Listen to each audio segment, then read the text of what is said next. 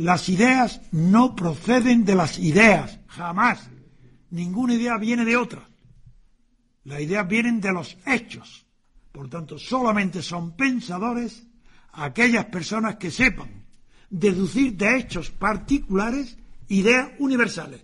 Por tanto, yo soy un pensador y lo vais a comprobar enseguida. Preguntéis lo que preguntéis, porque parto de ese principio. Solamente hay ideas cuando se deducen de hechos.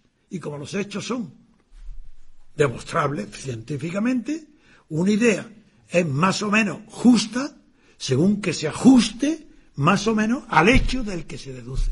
Toda mi vida no he hecho más que escribir deducciones de hechos. ¿Y de qué hechos? Del mundo entero, pero por lo pronto lo que yo he observado son hechos españoles. ¿Cómo yo puedo convertir la vivencia, el conocimiento de hechos desde joven, de Franco, de la vida política, social o cultural de bajo Franco, sobre el rey, la, pequeña historia que, que, puedo yo saber, aunque he leído mucha historia, eso no es nada comparado con la historia universal.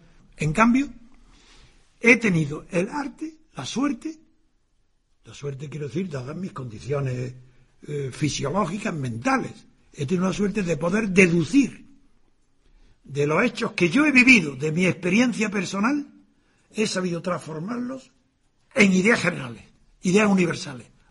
Por ejemplo, Max Weber, todos habéis oído hablar de él, pues es un gran eh, filósofo, sociólogo, economía, sociedad y política, un libro extraordinario. Fue político porque fue diputado, pero no es creador. Es un erudito, un gran, no llega a ser sabio, pero él quiso hacer una tesis para poder distinguirse de Marx, del marxismo.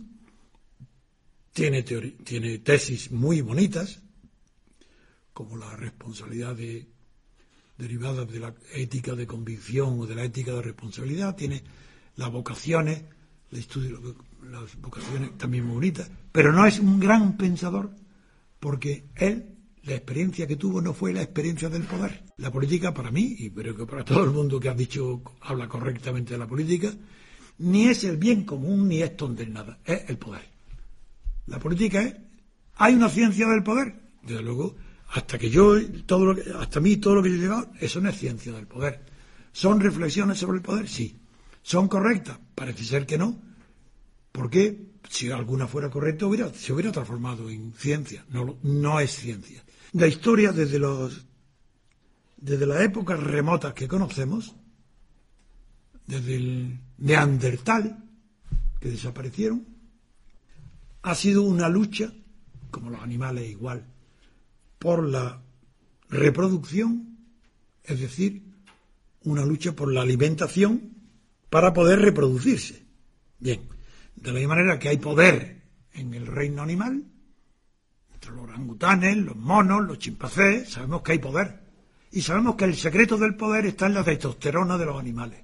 El que tiene más es el rey. Y se ha descubierto cosas tan increíbles como que un mono tiene testosterona X. Pero pelea con el viejo mono, que era el, jefe de la tribu. Lo vence. Ocupa el puesto. Y la X, que era, por ejemplo, 10 de testosterona, solamente por ocupar el puesto, ¡pum! pasa de 10 a 50. Luego el cargo social aumenta la testosterona. Estoy hablando de poder animal, poder físico, poder como un toro tiene más poder que una vaca. Estoy hablando de poder en sentido de verdad. La cuestión del poder es la cuestión central. He acudido al reino animal porque en el reino animal hay poder y lo más parecido que nosotros somos es el reino animal. Por eso hablo del poder concreto como la política, la ciencia del poder.